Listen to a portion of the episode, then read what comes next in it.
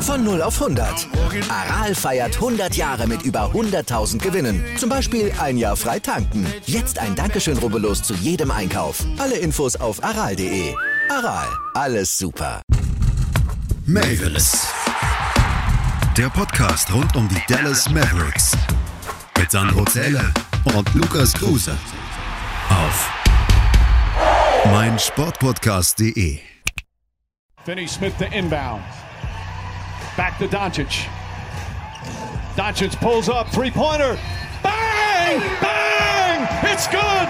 Doncic wins the game at the buzzer! Das war der voller Ekstase vorgetragene TV-Kommentar der beiden Kommentatoren von ABC aus der NBA-Übertragung der letzten Nacht. Doncic wins the game at the buzzer. Ein Spiel, das in der letzten Nacht stattfand zwischen den Dallas Mavericks und den LA Clippers, was vielleicht ja, viele Mavericks-Fans und auch viele Basketball-Fans so schnell nicht vergessen werden. Und deshalb haben wir uns jetzt hier an diesem Montagabend zusammengefunden, um in einer neuen Folge Mavericks, dem Podcast rund um die Dallas Mavericks, zusammen darauf zu gucken, was dann letzte Nacht und auch in Spiel 3 dieser Playoff-Serie passiert ist. Und damit möchte ich euch ganz herzlich begrüßen zu Folge 6 von Mavericks. Mein Name ist Lukas Kruse und jetzt nach viel äh, Trouble heute den Tag über haben wir es dann doch hinbekommen, äh, diesen Podcast noch aufzunehmen. Ich begrüße dich, Sandro, und freue mich sehr, dass wir jetzt über dieses Spiel reden. Einen wunderschönen guten Abend von mir. Ja, wir haben beide ganz gute Laune, was äh, unter anderem an dem Pass äh, liegt, was heute Nacht so abging. Äh, aber damit wollen wir gar nicht anfangen, sondern es gibt noch ein bisschen was anderes, über das wir sprechen wollen, der Vollständigkeit halber. Ähm, die allgemeinen News, ganz kurz gehalten. Sandro, Nick Nurse wurde zum Coach of the Year ernannt. Es gibt also dieses Jahr keine Zeremonie, sondern die NBA hat das quasi in einer Pressemitteilung bekannt gegeben, den ersten NBA Award Gewinner. Äh, was sagst du dazu? Eine sinnvolle Entscheidung, dass der Coach der Toronto Raptors, äh, des Ex-Meisters ähm, und noch amtierenden Meisters diesen Titel gewonnen hat? Äh, vollkommen berechtigt. Also äh, den Top-Star abgegeben und ich glaube sogar noch eine bessere Bilanz rausgeholt als letztes Jahr. Da kann man auch mal Coach of the Year werden. Ja, vor allem defensiv die Raptors, glaube ja. ich, äh, ein sehr, sehr ekliges Team, dem man, äh, glaube ich, in den Playoffs auch nicht unbedingt begegnen möchte. Äh, ich glaube, da werden im Osten noch einige äh, im, sich die Zähne etwas ausbeißen an dieser Defense. So, also ich äh, stimme dir dazu, dass das eine sehr gerechtfertigte ja, Auszeichnung ist. Wir schauen natürlich auch noch mal kurz auf die Playoff-Serien. Wie gesagt, es ist Montagabend, äh, wo wir den Podcast aufnehmen. Das heißt, wenn ihr äh, morgen früh aufsteht und diesen Podcast vielleicht erst am Dienstag hört, dann sind die Zwischenstände schon etwas veraltet. Trotzdem für diejenigen, die es heute Abend hören, nochmal ganz kurz der Überblick. Wie steht's, lieber Sandro, in den Serien und welche Spiele gibt es heute Nacht? Also wo wird sich morgen früh was geändert haben? Ähm, ich nenne jetzt erstmal die Spiele, die heute stattfinden, als Überblick einfach. Äh, die Milwaukee Bucks äh, führen 2 zu 1 gegen die Orlando Magic. Ähm, das Spiel läuft auch gerade in diesem Moment. Ich weiß gar nicht, wie viel steht, aber ich denke mal, die Bucks werden das Ding machen. Äh, die Miami Heat äh, spielen gegen die Indiana Pacers. Ähm, die Heat führen mit 3 zu 0. Äh, die LA Lakers müssen gegen die Portland Trailblazers, da steht es 2 zu 1. Und die Houston Rockets gegen Oklahoma City, da steht es auch 2 zu 1. Äh, in, den, äh, in den anderen vier Serien gibt es sogar schon zwei Sieger. Die Raptors haben 4 zu 0 gegen die Nets gewonnen, sowohl die Boston Celtics äh, gegen die Sixers. Äh, Denver und Utah, da steht es 1 zu 3, nachdem Denver das erste Spiel gewonnen hat, was ich auch sehr überraschend finde, den Lauf von Utah.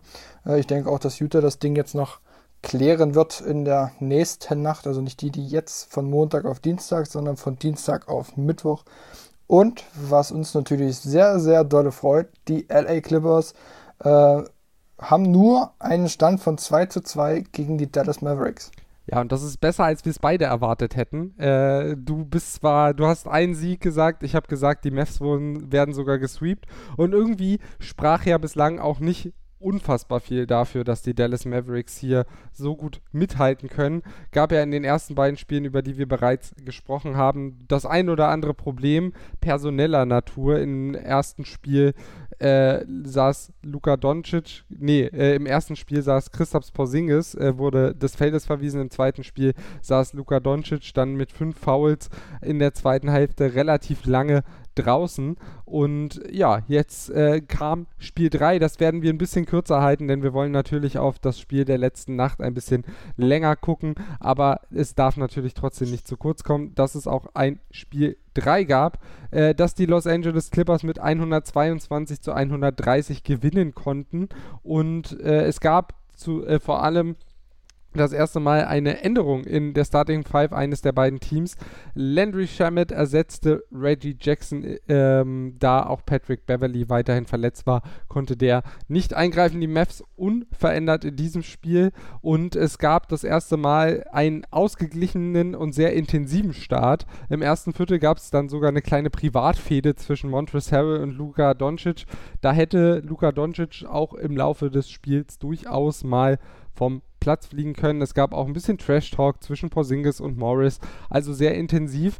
Äh, lieber Sandro, gefällt dir das, wenn so richtig, wenn so richtig Druck auf dem Kessel ist, wenn du merkst, ja, die beiden Teams, die haben sich jetzt ein bisschen abgetastet, die wissen jetzt, wo es hingeht und jetzt geht es auf die mentale Ebene. Ich finde es übel geil, weil man halt einfach sieht, dass die Mavs Druck auf die Clippers machen. Also, ich glaube, die Clippers sind so an die Serie rangegangen äh, und haben gesagt, ach naja, Sweep oder Gentleman Sweep, so ein Sieg, lass mal zu, okay. So, und jetzt merken die, ey, Leute, wir müssen fighten. Wir müssen jetzt auch mal ein bisschen mental da irgendwas bringen und deswegen haben die da halt auch. Ich finde das halt, wie gesagt, übel geil, dass sie da mal ein bisschen Trash Talk und so bringen. Was Harry gesagt hat, finde ich ein bisschen, ähm, naja, nicht so nett ausgedrückt, um es mal nett auszudrücken. ähm, aber ja, also ich finde es einfach geil, dass es auch jetzt auf die mentale Ebene zugeht, weil da merkt man, die Clippers, die fighten. Ja, und vor allem müssen, müssen fighten. Ja, und vor allem ist es auch ganz spannend, dass das junge Team die, die alten Veteranen so ein bisschen piekst. Äh, dass äh, da überhaupt nicht, also Doncic und Co. da überhaupt nicht so eine so ein Altherrenrespekt, möchte ich es mal nennen, haben, sondern dass die sagen, ja, Leute, wir schenken euch hier nichts, wir wollen in den nächsten Jahren mal einen tiefen Playoff-Run hinlegen äh, und den bereiten wir jetzt vor und äh, da kämpfen wir. Also Feuer war drin, das erste Viertel äh, konnte keinem so richtig, ähm, ja, Vorteile verschaffen. Und dann im zweiten Viertel haben, hat das Tempo angezogen, es ging ein bisschen mehr auf den Platz zur Sache. Und die Clippers konnten sich absetzen mit einer 11-Punkte-Führung äh, zwischenzeitlich. Es sind am Ende sogar 14 Punkte zur Halbzeit gewesen. Lag auch ein bisschen an äh, drei Mavs-Turnovers in der Crunch-Time, nenne ich es mal, der ersten Hälfte. Äh, die Turnover zumindest zum Teil in entscheidenden Phasen ein größeres Problem bei den Mavs. Fehlt da die Konzentration dann in diesen Momenten? Beschäftigt man sich zu viel mit anderen oder sind es einfach Dinge, die mal passieren? Hm, ich glaube, das darf so einem jungen Team passieren. Ähm, also das hat man ja jetzt schon häufiger gesehen, gerade in Spiel 1, so Luca mit 11 Turnover. Es ist halt auch ein bisschen Nervosität dabei, was aber halt bei einem jungen Team immer noch vorhanden sein darf. Also es wäre jetzt fatal zu sagen, ey, also habe drei Turnover, das darf nicht passieren. Klar, es sollte nicht passieren, aber bei so einem jungen und Playoff unerfahrenem Team darf das dann doch mal gegen ein sehr, sehr gutes Team aus LA passieren. Zumal ja auch der Superstar der Clippers ordentlich heiß gelaufen ist, äh, zur Halbzeit bereits mit 18 Punkten Kawhi Leonard.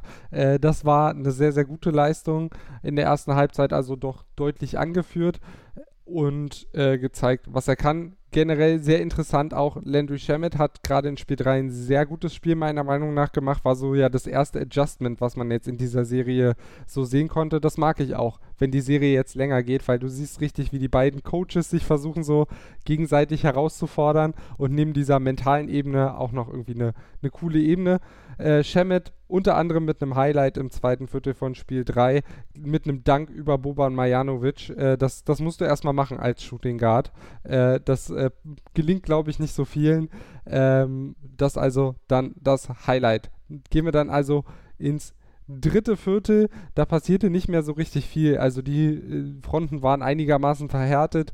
85 zu 102, also sogar 17 Punkte Vorsprung für die Clippers. Das war relativ klar. Auch der Buzzerbeater am Ende von Landry Shamet zum eben 102 zu 85 hat so ein bisschen gezeigt, äh, ja, in welche Richtung dieses Spiel geht. Äh, und zwischenzeitlich, das haben wir gar nicht erwähnt, äh, hat sich Luka Doncic ein bisschen verletzt. Ähm, ist umgeknickt am linken Knöchel. Äh, was, was, hast du die Szene gesehen? Äh, du bist ja Physiotherapeut. War dir sofort oder hattest du Angst, dass es jetzt wirklich was richtig Schlimmes sein könnte? Ähm, ich hatte echt Schiss. Also ich habe die Szene gesehen und dachte mir so, fuck.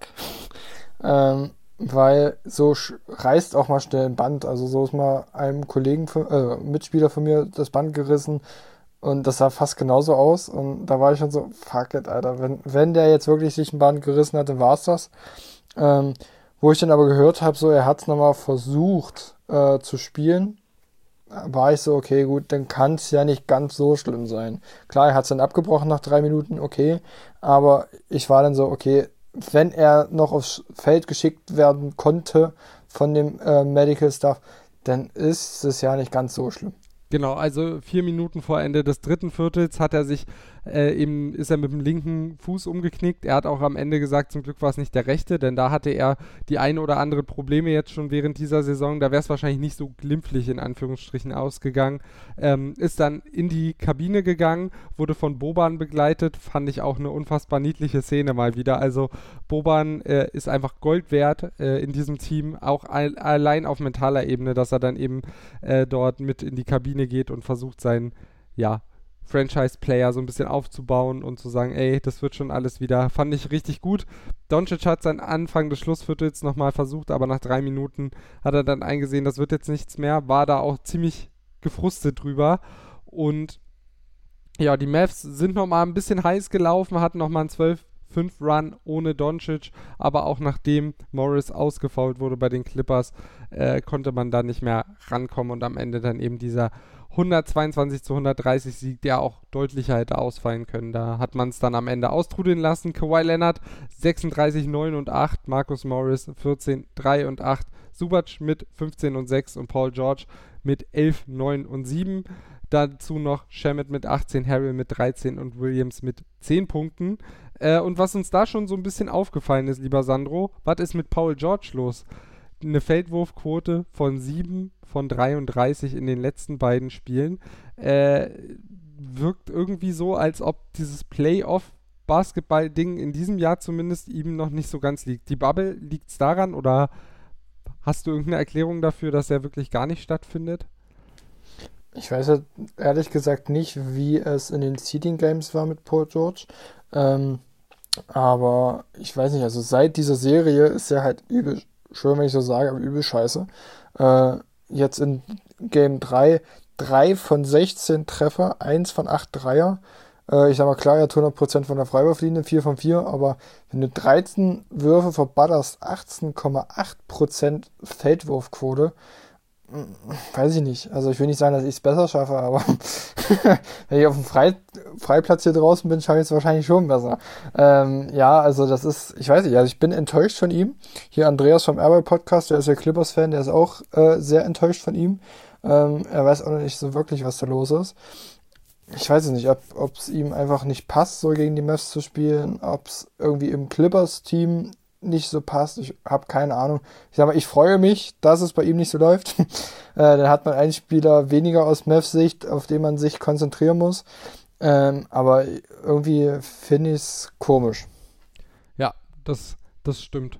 Also, äh, aber es ist manchmal auch so, dass dann gerade Offensivspieler mal in so ein Loch fallen und da irgendwie sich erstmal rausmanövrieren müssen. Ist natürlich ärgerlich, dass das jetzt gerade in den Playoffs ist und für die Clippers auch ärgerlich, dass es gegen die Mavs ist, die sie ja doch gerade ordentlich herausfordern.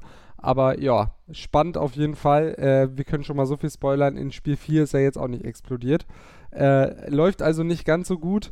Ähm, dafür ist eher Markus Morris ein Schlüssel, verteidigt seit Game 3 äh, Luka Doncic, hat ihn da offensiv auch ein bisschen vor Probleme gestellt. Jetzt kann man sagen, ja, er hat im äh, Spiel 3 auch nicht so viel am Ende spielen können und hat trotzdem Triple-Double hingelegt mit 13, 10 und 10. Luka Doncic damit der erste Mavs-Spieler, der ein Triple-Double in den Playoffs hinlegen konnte. Also ordentlich. Was nicht so ordentlich war, 4 von 10 Freiwürfen. Da sprechen wir nachher vielleicht nochmal drüber. Aber das bleibt so ein bisschen das Thema bei den äh, Dallas Mavericks und auch bei Luka Doncic, wobei der in der Bubble jetzt eigentlich gerade in den letzten Spielen ordentlich von der Linie geworfen hat, muss man sagen. Äh, ist dir sonst noch was aufgefallen? Irgendwie ein Faktor, der, wo du sagen würdest, den müssen wir aus Spiel 3 noch hervorheben, bevor wir dann gleich auf das Highlight gucken? Ähm, dein eines Fazit, was du in Stock geschrieben hast, Boban ist Zucker. Ist einfach so. Er ist einfach äh, für, für die Teamchemie einfach sehr, sehr wichtig. Ähm, ja, sonst würde ich jetzt eigentlich zu dem Spiel nichts mehr großartig dazu sagen wollen. Ja, dann machen wir die Sache hier zu. Das war auch Teil 1 dieser Folge. Ein zweiter folgt natürlich gleich. Also dranbleiben hier bei Mavericks, dem Podcast rund um die Dallas Mavericks bei meinsportpodcast.de. Bis gleich. Wieder live von Ihrem Toyota-Partner mit diesem Leasing-Auftakt. Der neue Toyota Jahreshybrid. Ab 179 Euro im Monat. Ohne Anzahlung. Seine Sicherheitsassistenten laufen mit. Und ja, ab ins Netz mit voller Konnektivität. Auch am Start die Toyota Team Deutschland Sondermodelle. Ohne Anzahlung geht's in die nächste Runde. Jetzt los sprinten zu Ihrem Toyota-Partner.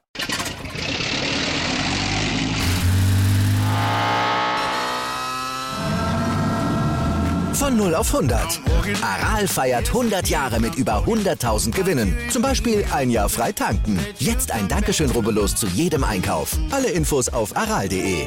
Aral, alles super damit willkommen zurück zu Mavericks, dem Podcast rund um die Dallas Mavericks hier bei meinsportpodcast.de. Mein Name ist Lukas Kruse und an meiner Seite wie immer mein liebreizender Co-Moderator Sandro Zähle. Wir haben bereits über Spiel 3 der Serie der NBA Playoffs zwischen den LA Clippers und den Dallas Mavericks gesprochen. Aber das war ja gar nicht das Highlight, über das wir heute eigentlich sprechen möchten. Das ist nämlich Spiel 4 das uns beiden so schnell nicht aus dem Kopf gehen wird. Ähm, man muss dazu sagen, Sandro konnte das Spiel nicht ganz sehen, hat sich jetzt äh, aber natürlich ausführlich mit diesem Spiel beschäftigt. Äh, dir ist ganz schön was entgangen und ich gehe schwer davon aus, dass du jetzt die Tage noch nutzen wirst, um dir das nochmal anzugucken. Ähm, wir können so viel sagen, Doncic konnte spielen. Äh, die Verstauchung im linken Knöchel war nicht ganz so schlimm. Man hat es gerade am Anfang noch ein bisschen gesehen, dass er unrund gelaufen ist, aber äh, mit ein bisschen Tape und ein bisschen Zähne zusammenbeißen äh, spielt man, glaube ich, auch gerne Spiel 4 gegen die Clippers. Ähm, auf der anderen Seite musste Christoph Porzingis wegen Schmerzen im rechten Knie allerdings passen, konnte nicht spielen. Damit das vierte Spiel in Folge, so viel kann man schon mal sagen, wo die beiden Mavs-Stars nicht zusammen komplett auf dem Platz stehen konnten.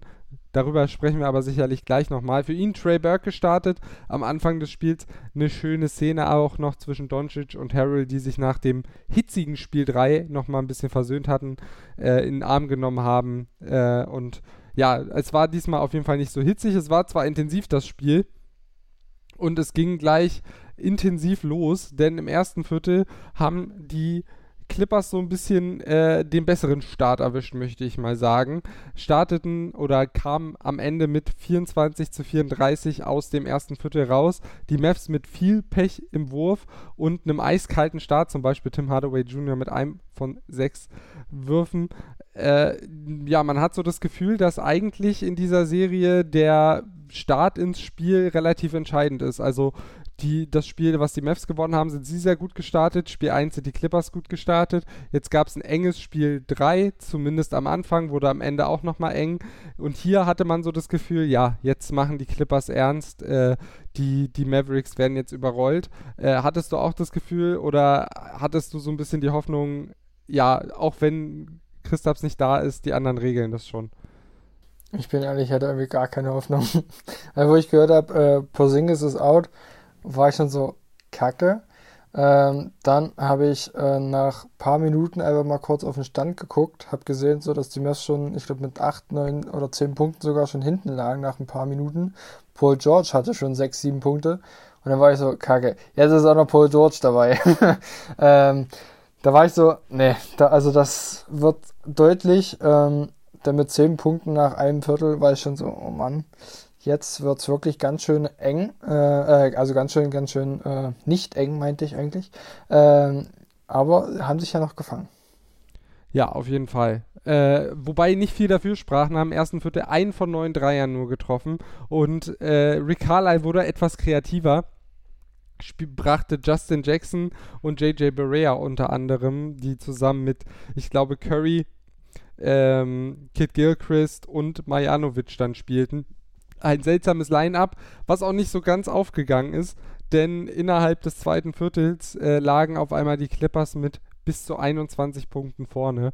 Äh, daran hatte vor allem die Bank auch einen großen Anteil, denn obwohl Paul George gut gestartet war, du hattest es angesprochen, äh, ja, kam jetzt äh, dann die Bank auf einmal, vor allem Lou Williams, der wirklich, wirklich stark und zur Pause schon 14 Punkte aufgelegt hatte. Äh, irgendwie kamen die Mavs nochmal zurück und gingen nur in Anführungsstrichen mit einem 8 Punkte Rückstand in die Kabine, auch dank Luca, der mit 15, 9 und 7 schon fast sein Triple-Double komplett hatte. Äh, man hatte so ein bisschen den Einbl äh, Eindruck, Sandro, die Mavs wussten jetzt selber gar nicht, ich habe dir das Line-Up geschildert, die wussten selber gar nicht, wie sie jetzt da nochmal rangekommen sind. Meinst du, die Clippers waren sich ein bisschen zu sicher, dass sie mit 21 das Ding jetzt schon nach Hause fahren oder äh, ja, waren die, waren die Adjustments, die Rick Carlisle gemacht hat, einfach gut. Denn er hat unter anderem Kawhi ab und zu mal gedoppelt. Er hat Boban verteidigen lassen, was irgendwie die Clippers nicht ausgenutzt haben. Äh, Lag es an den Mavs oder an den Clippers, dass es äh, zur Halbzeit dann doch nochmal so eng zuging? Ich glaube sogar an beiden, ähm, aber mehr an den Mavs. Also ich weiß auch nicht, ob das so ein bisschen Psychospielchen von Rick war, äh, ob er Wahrsager ist oder Hellseher, wie auch immer. Also so ein Line-Up da drauf zu schicken, wenn du hinten liegst, ähm, weiß ich nicht. Und dann liegst du da mit 21 hinten, bringst auf einmal deine ganzen geilen Spieler wieder und die äh, kommen wieder ran. Ähm, ich will jetzt nicht sagen, er ist ein Hellseher, aber wenn das ist, dann wundert es mich jetzt auch nicht mehr. Ähm, aber ich glaube halt auch wirklich, wie du sagst, dass die Clippers schon nicht komplett siegessicher waren, aber dass sie schon äh, mit einem Bein sozusagen gefühlt mit dem Sieg äh, in der Tasche äh, standen sozusagen. Also dass sie wirklich dachten, okay, das Ding haben wir jetzt eigentlich relativ sicher, 21 Punkte, hm, das holen die nicht mehr auf. Ähm, man muss wirklich sagen, Rick Carlisle hat einen sehr, sehr guten Job gemacht. Äh, und deswegen konnten die Mavs dann auch das Ding später nach der Halbzeitpause drehen. Genau, also es lag jetzt nicht ausschließlich am Line-Up um Berea und Co. Ich glaube hauptsächlich als Luca dann wieder da war, ist er so ein bisschen, bisschen aufgedreht, aber natürlich, äh, ja, hat er da mal ein bisschen was probiert und Majanovic äh, hat viele Minuten gesehen in dieser Partie. Ähm, oder viele in Anführungsstrichen 16. Da hat er in anderen Spielen schon deutlich weniger gesehen. Ähm, also gar nicht so verkehrt. Zur Halbzeit dann, wie gesagt, nur 8 Punkte Rückstand. Und äh, nach der Halbzeit ging es dann auf einmal rund. Die Mavs kamen gut raus und lagen auf einmal nur noch ein Punkt hinten. Dann eine richtig schöne Sequenz. Hier Finney Smith, Foul vorne an Burke, ein von zwei Freiwürfen getroffen, immerhin zum Ausgleich. Und dann wieder guter Einsatz in der Defensive. Hardaway zur Führung per Line-Up. Und irgendwie äh, haben die Mavs auf einmal angefangen. Per äh, Layup, ja, Entschuldigung. Was habe ich denn gesagt? Line-Up. Ja, manchmal. es ist, ist auch schon, schon spät. spät. Genau. genau. ähm, die Mavs haben auf jeden Fall in der Defensive gut zugepackt äh, schwierige Würfe erzwungen und auf einmal einen 16 zu 0 Lauf hingelegt. 81 zu 73. Ähm, das ist ja so eine Szene, die sieht ein Coach gar nicht gerne. Und natürlich hat, haben die LA Clippers Kawhi Leonard. Aber wie wichtig wäre es gerade in solchen Situationen, dass Paul George dann mal aufdreht? Äh, ich glaube, für die Clippers sehr, sehr wichtig, weil so kann man den Fokus auf Kawhi äh, legen und dass man den halt doppelt, was sie jetzt in dem Spiel gemacht haben. Ähm, und so kann man halt einfach Paul George machen lassen. Also er hat jetzt auch in dem Spiel in 45 Minuten äh, 9 Punkte, 8 Rebounds, 3 Assists, 3 von 14 aus dem Feld getroffen, 1 von 7 Dreiern. Also wenn er denn mal trifft, ist es halt so auszuhalten, sag ich jetzt mal. Dann kann man damit leben. Ähm, also für die Clippers wäre es sehr, sehr wichtig, wenn Paul George jetzt mal so langsam äh, kommt, weil man dann einfach aus Mavs Sicht auf Kawhi und Paul George achten muss. So kann man halt sagen, jo, wir doppeln einfach Kawhi und lassen mal Paul George da irgendwie sein Spielchen spielen. Ja, und da waren teilweise hanebüchende Würfe dabei, also äh, zum Grauen äh, fast schon, wie er die irgendwie verlegen konnte noch. Also Paul George versucht es dann auch ein bisschen zu erzwingen, der hat trotzdem sieben Dreier genommen, also äh, das, das macht man ja vielleicht auch nicht immer, wenn man, äh, wenn man in so einem Loch drin ist, sage ich es mal. Ähm, Außer man ist James Harden. ja, das, das ist nochmal eine ganz andere Geschichte, glaube ich. Ja, ich bin auf jeden Fall sehr, sehr gespannt, in welche Richtung, oder es war sehr, sehr spannend, in welche Richtung das noch gehen würde. Gerade in der Defensive, wie gesagt, der Einsatz hat gestimmt, häufig Doppel auf Kawhi. Dann wurde zwar einer der äh, Schützen frei, aber selbst da konnte man mit einem harten Closeout dann häufig die Würfe noch etwas schwerer machen. Generell das dritte Viertel wirklich überragend. Die äh, Clippers haben ja wenig Gegenwehr geleistet, auch gegen das, was Luca vorne gemacht hat, der sich nach Switches oder der sich die Switches immer so zurechtgelegt hatte, dass er dann ja quasi frei agieren konnte. 35 zu 19 gewannen die Mavs das Viertel und Luca an 25 dieser Punkte beteiligt, 19 selber gemacht, an 6 dann eben über Assists, also Wahnsinn. Äh, und lässt sich dann zum Beginn des Schlussviertels nochmal ein bisschen behandeln. Da hat man natürlich ja gedacht, ja, hoffentlich passiert jetzt nichts. Äh, oder hoffentlich ist es nicht allzu schlimm, dass er jetzt dann das Spiel aufgeben muss, quasi. War nicht so. Und dann äh, hat er nochmal übernommen, ähm, kam nochmal rein, äh, hatte dann riskiert, vom Platz zu fliegen. Das hätte irgendwie noch in diese Serie gepasst. Er hatte nämlich früher ein technisches Foul kassiert und das zweite lag so ein bisschen in der Luft zum Teil, da er sehr frustriert war mit einigen Calls, wie eigentlich immer ja, man kann dann sagen, die Mavs haben die Clippers nochmal rankommen lassen, ähm, haben sich immer wieder gewehrt. Am Ende allerdings 47 Sekunden vor dem Ende 121 zu 121. Auf beiden Seiten dann nicht die richtigen Plays gelaufen. Es geht in die Overtime und dann passiert das, was wir schon gehört haben. Also bis dahin schon Luka Doncic unfassbar gut, hat die Mavs alleine quasi im Spiel gehalten, trotz seiner Verletzung. Und dann die Overtime, die war wirklich Wahnsinn. Also Kawhi Leonard konnte irgendwie offensiv auch machen, was er wollte. Maxi Kleber hat zwar immer noch mehr besser verteidigt als alle anderen Alternativen, die die Dallas Mavericks hätten. Trotzdem hat äh, ja, Kawhi ihn schwindlig gespielt. Äh, das ist, glaube ich, was, was man hinnehmen muss. Und dann äh, doppeln die Mavs wieder. Es gibt wieder freie Würfe, auch die fallen dann hin und wieder mal. 130 zu 130, harter Kampf. Ähm, und dann äh, sind die Mavs nochmal reingekommen. Maxi Kleber hat dann nämlich nochmal gezeigt, was er kann.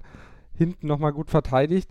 Äh, glaubst du, dass das der Schlüssel sein kann, dass Kleber gut verteidigt, dass die Mavs als Team gut verteidigen und vor allem, dass auch Michael Kidd Gilchrist defensiv immer mal wieder dann die Minuten übernimmt, die Kleber auf der Bank sitzt? Glaubst du, dass das funktionieren kann, dass man dann eben ihm nur 36 Punkte statt 55 machen lässt?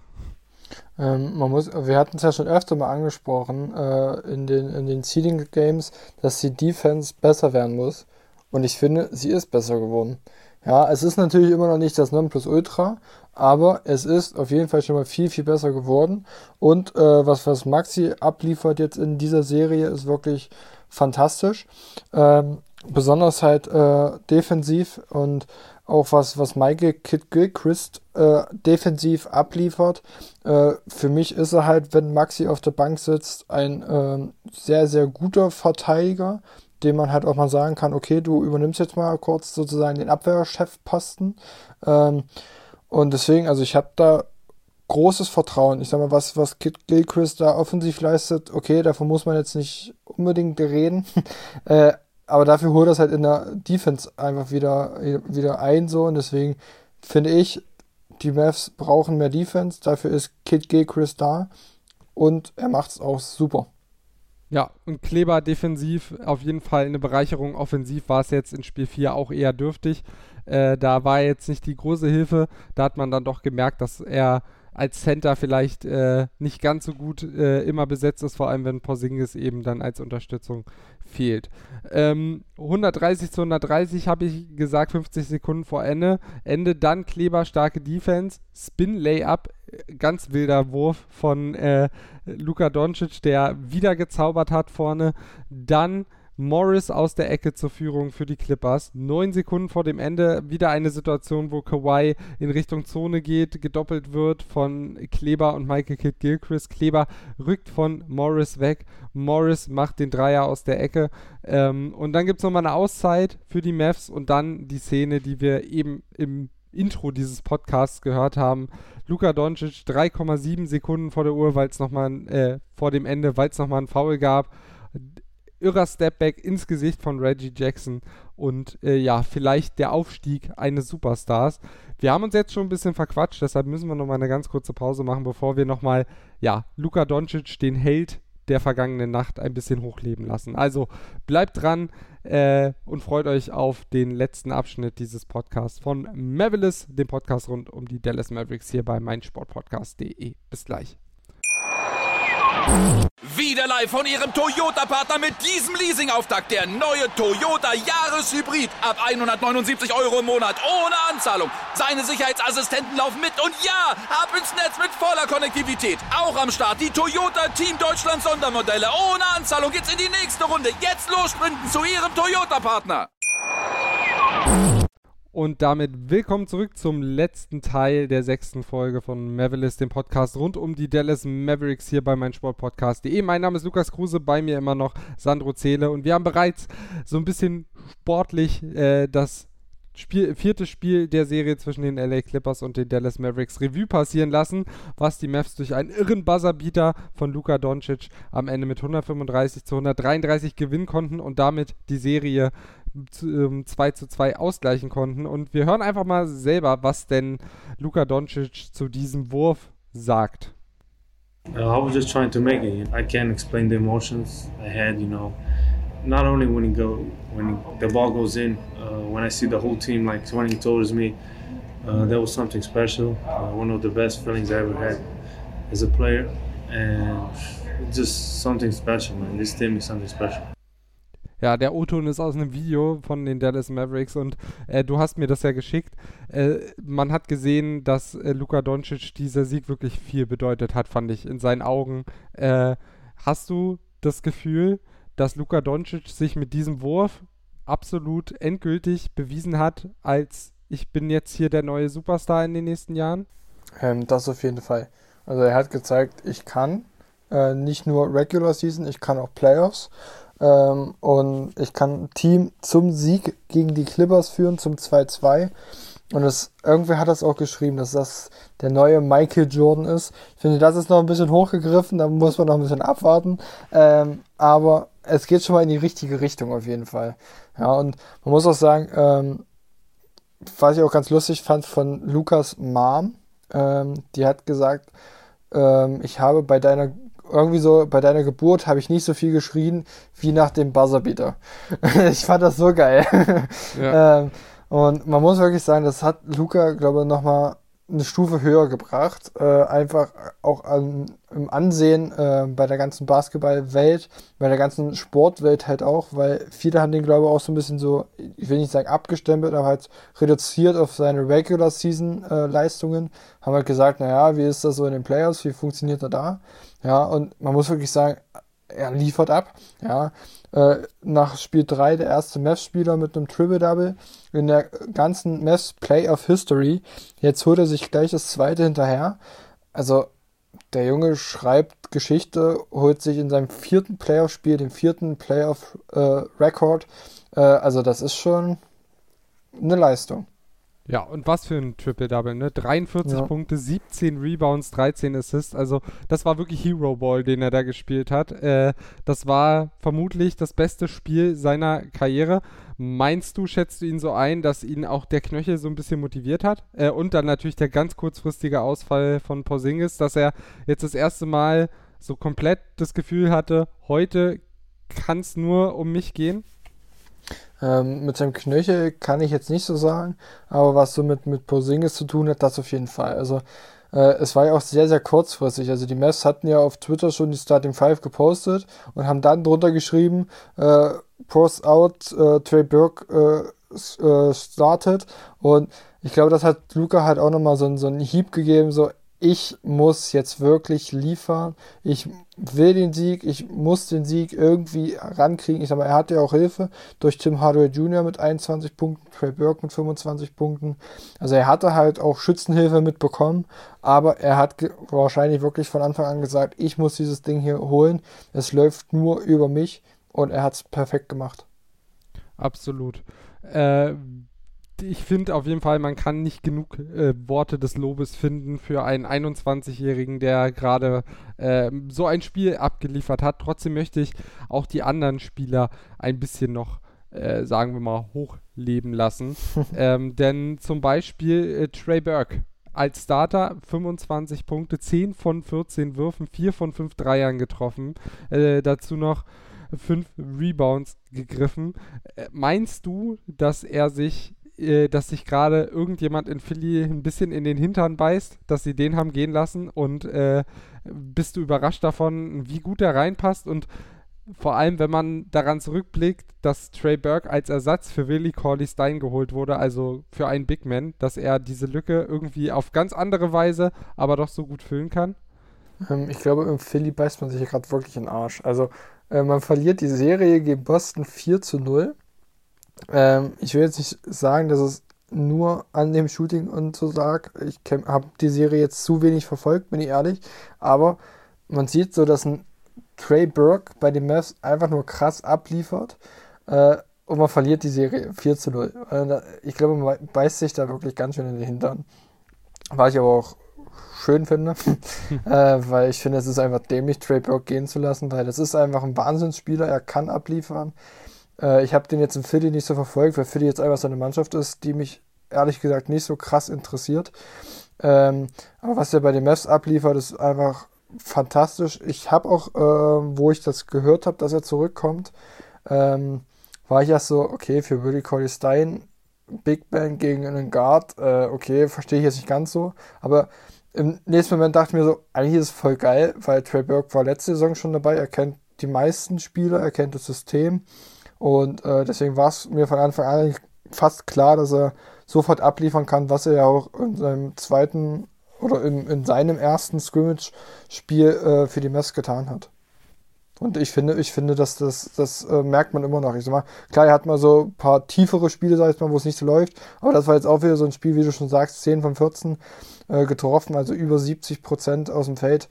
Ist einfach fantastisch. Ja, und da ist er nicht alleine. Generell die Unterstützung, äh, jetzt mal unabhängig davon, dass auch Porzingis für mich bislang eine sehr, sehr gute Bubble spielt, auch in den Playoffs gute Spiele gezeigt hat.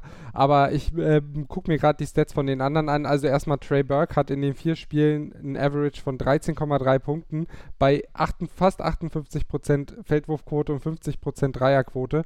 Kann man machen ist auf jeden Fall eine Unterstützung. Dann Seth Curry 16,5 Punkte im Schnitt, 65% Feldwurfquote und 56,3 äh, Dreierquote. Und Tim Hardaway Jr. 19,5 Punkte im Schnitt, 43,9% aus dem Feld jetzt nicht die beste Quote, aber das zeigt schon, äh, dass es äh, bei Dallas in der Breite auch ganz gut läuft. Wo kommt das auf einmal her und meinst du, das ist, das ist so der Schlüsselfaktor dafür, dass die äh, Mavs in dieser Serie einfach noch so drin sind, dass sie in der Breite mithalten können, vom Scoring her zumindest mit den Clippers?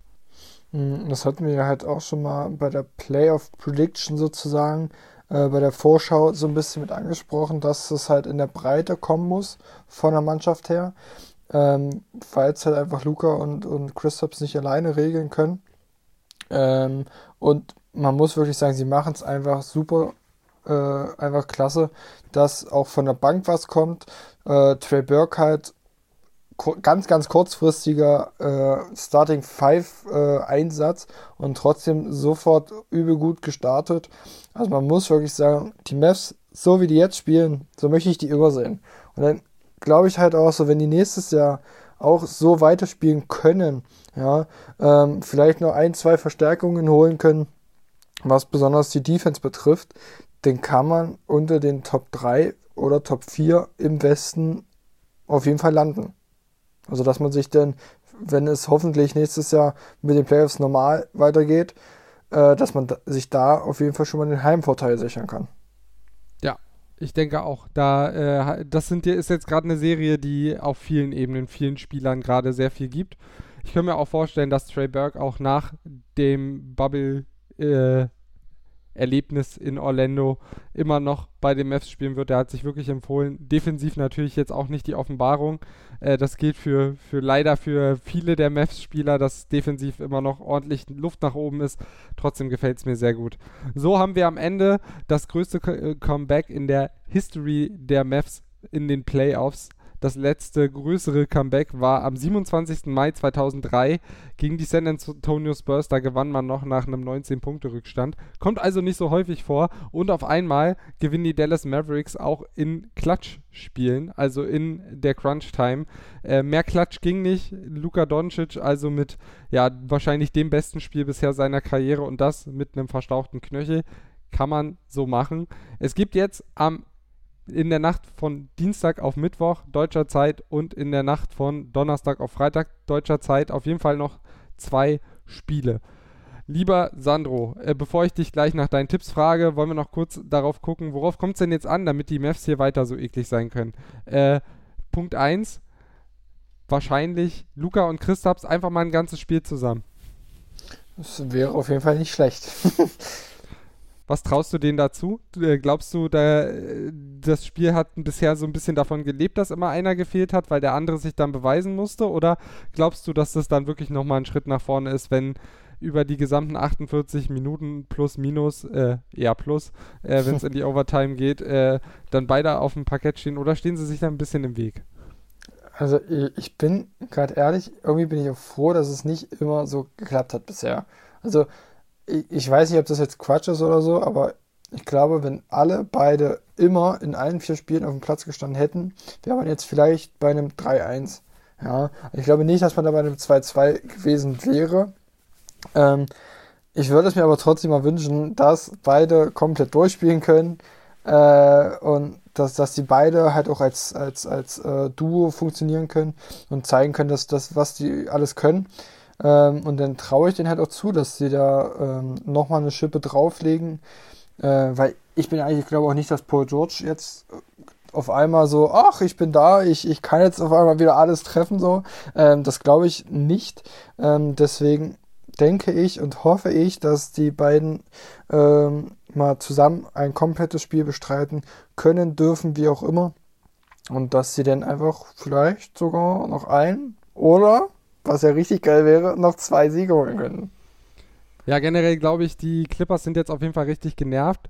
Landry Shamet hat auch gesagt, das ist jetzt so der Eindruck äh, oder das ist ein Vorgeschmack auf die Unwegsamkeiten, die uns in den Playoffs noch erwarten. Also er geht schon davon aus, dass äh, die Clippers das regeln werden. Aber die Mavs liefern auf jeden Fall einen ordentlichen Kampf. Zweiter Faktor, meiner Meinung nach, die Defense. Man muss da weiter flexibel sein, man muss den Gegner ein bisschen überraschen man muss ein bisschen besser das Pick and Roll verteidigen, man muss Kawhi Leonard irgendwie zumindest vor Probleme stellen. Und ja, Paul George, natürlich würde er jetzt nicht auf einmal ein 20 von 20 Spiel hinlegen, aber so ein 20-Punkte-Spiel kann den Mavs auch wehtun. Lou Williams jetzt in diesem Spiel auch überragend gespielt äh, von der Bank mit am Ende 36 Punkten, neben Kawhi Leonard mit 32 Punkten. Also der Garant dafür, dass es so spannend geworden ist. Also Paul George muss man trotzdem ja ein bisschen aus dem Spiel nehmen, denn wenn einer der beiden Stars fehlt, äh, dann ist das schon mal auf jeden Fall ein Vorteil. Hast du sonst noch irgendwas, was du denkst, da müssen die Mavs jetzt Wert drauf legen? Hm, ich glaube, sie müssen halt, ähm, bei deinem Punkt würde ich noch mal was sagen zur Defense. Ja. Ähm, ich glaube, sie müssen sich jetzt für Game 5 nochmal was anderes überlegen mit Kawhi, weil Doc Rivers und Co. Äh, sich irgendwas ausdenken werden, um äh, halt dieses Doppeln von Kawhi zu vermeiden, sage ich jetzt mal. Äh, dass sie sich da irgendwas überlegen, dass sie, dass sie das irgendwie verhindern können. Also da muss man halt immer flexibel bleiben in der Defense, aber halt auch in der Offense. Also äh, dass sie Breite weitermacht, also Trey Burke, Tim Hardaway Jr., Seth Curry und wie sie nicht alle heißen, dass sie auch weiter scoren können. Äh, Luca muss fit bleiben, also das ist für mich eigentlich so Punkt 3, Luca und Porzingis, dass sie fit bleiben, dass sie sich nicht nochmal verletzen, nochmal in Lukas Sicht jetzt, ähm, dass sich das nicht verschlimmert. Ähm, das ist für mich Punkt 3. Aber sonst, ähm, ja, das, was wir jetzt alles schon so ein bisschen angesprochen haben, was gerade super läuft, dass das super bleibt. Ja, den Schwung mitnehmen aus Spiel 4 ist, glaube ich, Genau. nicht so schlecht, aber ich glaube, das passiert fast von ganz alleine. Rick Carlisle ist auch ein guter Coach, äh, der hat viel Erfahrung, äh, der ist selber sehr beeindruckt von, von Luka Doncic und ich denke, das ist gar nicht so verkehrt. Dann zum Abschluss möchte ich von dir natürlich noch Predictions haben. Fangen wir an, wie geht die Serie aus? Ich sage jetzt äh, 4 zu 2. Aber Ich glaube nicht, dass wir ein Game 7 sehen. Ähm, das sechste Spiel wird aber auch in die Overtime gehen, vielleicht sogar Double Overtime. Äh, und ich, ich bin jetzt einfach kurios und sage, die Mavs gewinnen das. Also ich glaube, hätte mir am Anfang jemand gesagt, so ja, 4-2 Mavs, hätte ich gesagt, du spinnst, trink mal ein bisschen weniger. Äh, ich, ich, vielleicht bin ich auch ein bisschen optimistisch, aber ich glaube wirklich, wenn Christoph Porzingis und Luka Doncic äh, die nächsten zwei Spiele komplett durchspielen können, äh, abliefern können und und und, kann man die Clippers sehr, sehr doll ärgern. Vielleicht gibt es auch noch ein Game 7, aber ich glaube halt wirklich, die Mavs könnten dieses Ding gewinnen. Ja, das glaube ich prinzipiell auch. Bei den Clippers ist so ein bisschen das, was viele, glaube ich, schon die ganze Saison, alle warten darauf, dass jetzt so der Schalter umgelegt wird. Alle sind sich sicher, dass die Clippers besser sind, auch als das, was sie jetzt irgendwie zeigen. Auch defensiv haben sie ja bisher jetzt noch nicht. Also Spiel 3 war defensiv besser, äh, aber Spiel 4 war jetzt natürlich, Luca äh, konnte da ein bisschen machen, was er wollte. Äh, deshalb alle warten darauf, dass der Deckel mal aufgeht bei den Clippers. Und irgendwie äh, pressen die Mavs den Deckel gerade so richtig schön auf den Topf und tun den Clippers weh. Ich glaube, es geht in Spiel 7 und ich glaube aber, äh, die, die Clippers holen das am Ende. Ähm, aber wir beide haben wirklich gar keine Ahnung bisher gehabt. Deshalb äh, will ich es dir noch leichter machen. Wir noch eine zweite Prediction. In wie vielen Spielen von den beiden, die jetzt noch kommen, werden Luka Doncic und Christoph Porzingis zusammen auf dem Platz stehen? Komplett oder?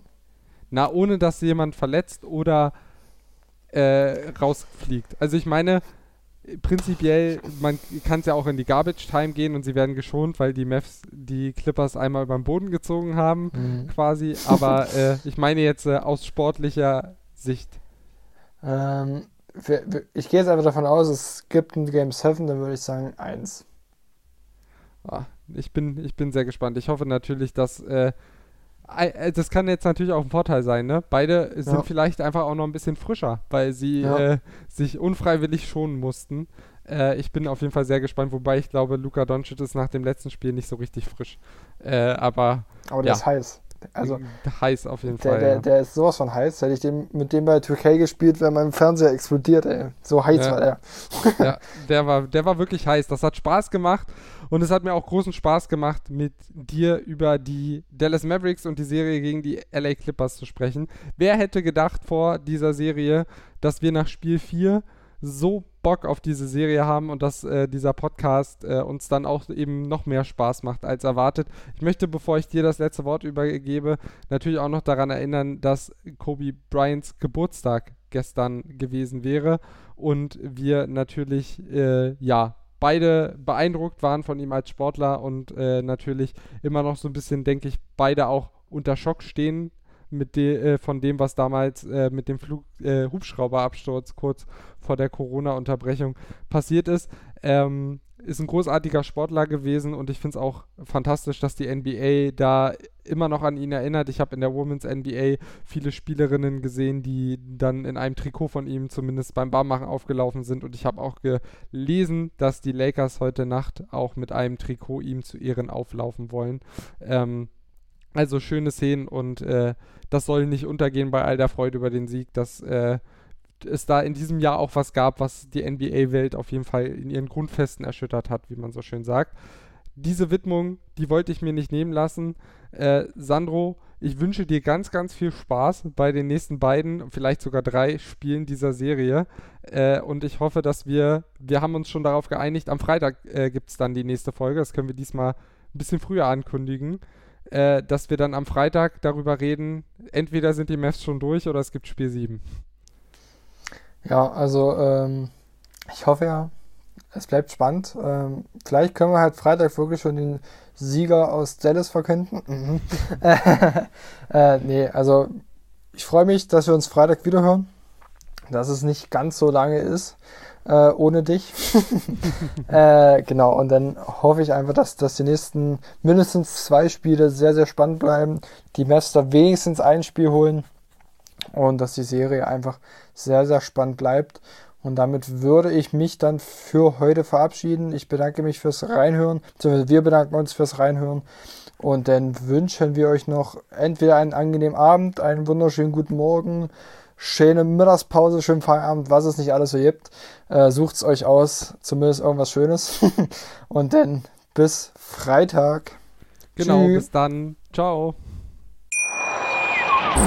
Wieder live von Ihrem Toyota-Partner mit diesem Leasing-Auftakt. Der neue Toyota Jahreshybrid. Ab 179 Euro im Monat. Ohne Anzahlung. Seine Sicherheitsassistenten laufen mit. Und ja, ab ins Netz mit voller Konnektivität. Auch am Start die Toyota Team Deutschland Sondermodelle. Ohne Anzahlung geht's in die nächste Runde. Jetzt los sprinten zu Ihrem Toyota-Partner.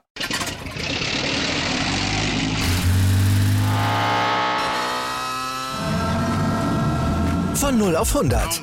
Aral feiert 100 Jahre mit über 100.000 Gewinnen. Zum Beispiel ein Jahr frei tanken. Jetzt ein Dankeschön, rubbellos zu jedem Einkauf. Alle Infos auf aral.de. Aral, alles super.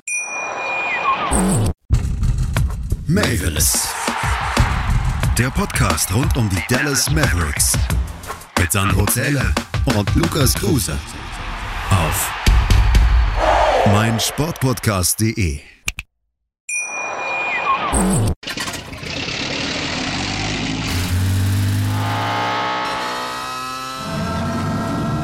Von 0 auf 100. Aral feiert 100 Jahre mit über 100.000 Gewinnen. Zum Beispiel ein Jahr frei tanken. Jetzt ein Dankeschön, rubbellos zu jedem Einkauf. Alle Infos auf aral.de.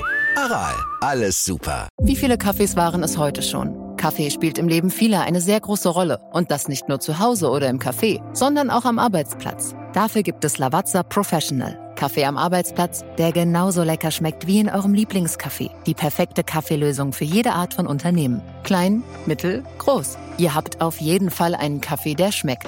Die richtige Motivation für eure Arbeitstage. Alle Infos zu Lavazza Professional findet ihr auf lavazzapro.de mit allen Kaffeelösungen für euer Büro. Ich habe mich natürlich schockverliebt, weil die war wirklich ganz, ganz klein. So begann die Mensch-Hund-Beziehung zwischen Christina und Tierschutzhund Frieda. Und wie es danach, nach dem ersten Moment der Verliebtheit, so weiterging und welche Klippen es danach zu umschiffen galt, das hört ihr in der neuen Ausgabe von Iswas Dog, dem Podcast für harmonische Mensch-Hund-Beziehungen. Iswas Dog? Mit Malte Asmus. Überall, wo es Podcasts gibt.